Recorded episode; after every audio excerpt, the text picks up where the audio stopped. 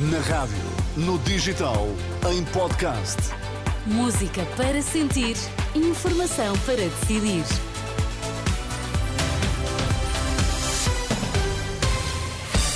Notícias na Renascença com Cristina Nascimento, títulos em destaque. A chuva coloca hoje sete distritos sob aviso amarelo e 12 distritos amanhã.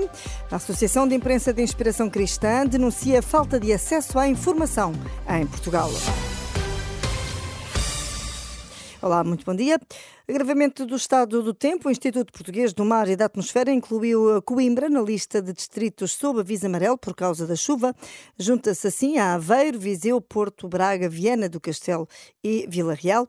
Para segunda-feira, o cenário também piorou, subiu para 12 o número de distritos que vão estar sob aviso amarelo, os mesmos sete de hoje, mas também ainda Guarda, Castelo Branco, Leiria, Santarém e Lisboa.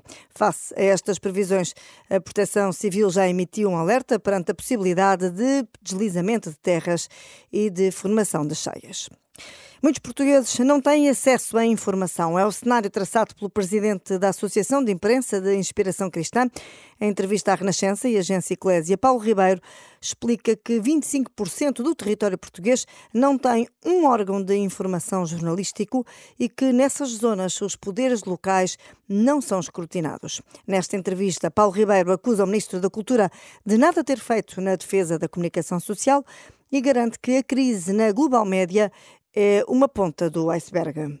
Acho que o que nos mostra esta crise na global média é a ponta do iceberg. Se nós já estamos com 25% do território nacional sem escrutínio jornalístico, em que se passou de uma situação nos anos 90, 2000, onde todo o território nacional tinha mais jornalistas que profissionais de comunicação nos municípios, por exemplo, neste momento temos um paradigma totalmente oposto. Temos municípios com uma máquina de propaganda nos seus territórios, com técnicos. Uh, com um investimento pesado a passar propaganda legítima, não meto isso em causa, e em contraponto não temos uh, jornalistas naqueles territórios para fazer uma avaliação do trabalho que é feito de uma forma isenta.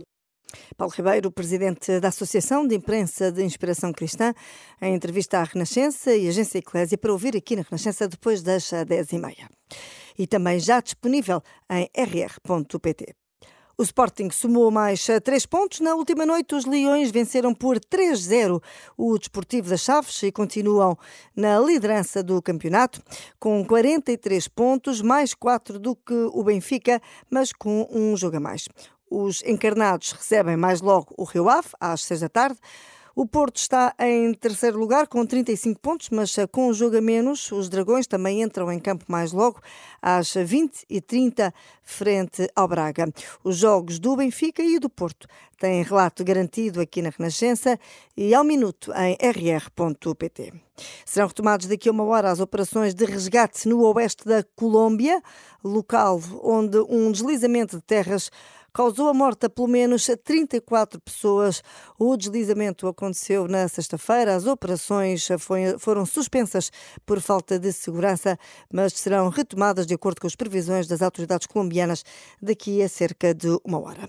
É tudo quanto a informação às 10. Fico por aí na companhia da sua rádio.